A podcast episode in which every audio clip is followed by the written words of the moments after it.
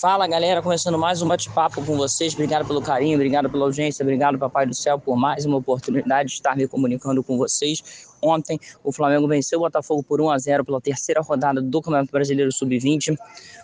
O gol, do, o gol do mais querido foi assinalado pelo atacante Rian Lucas, uma das joias da Gávea.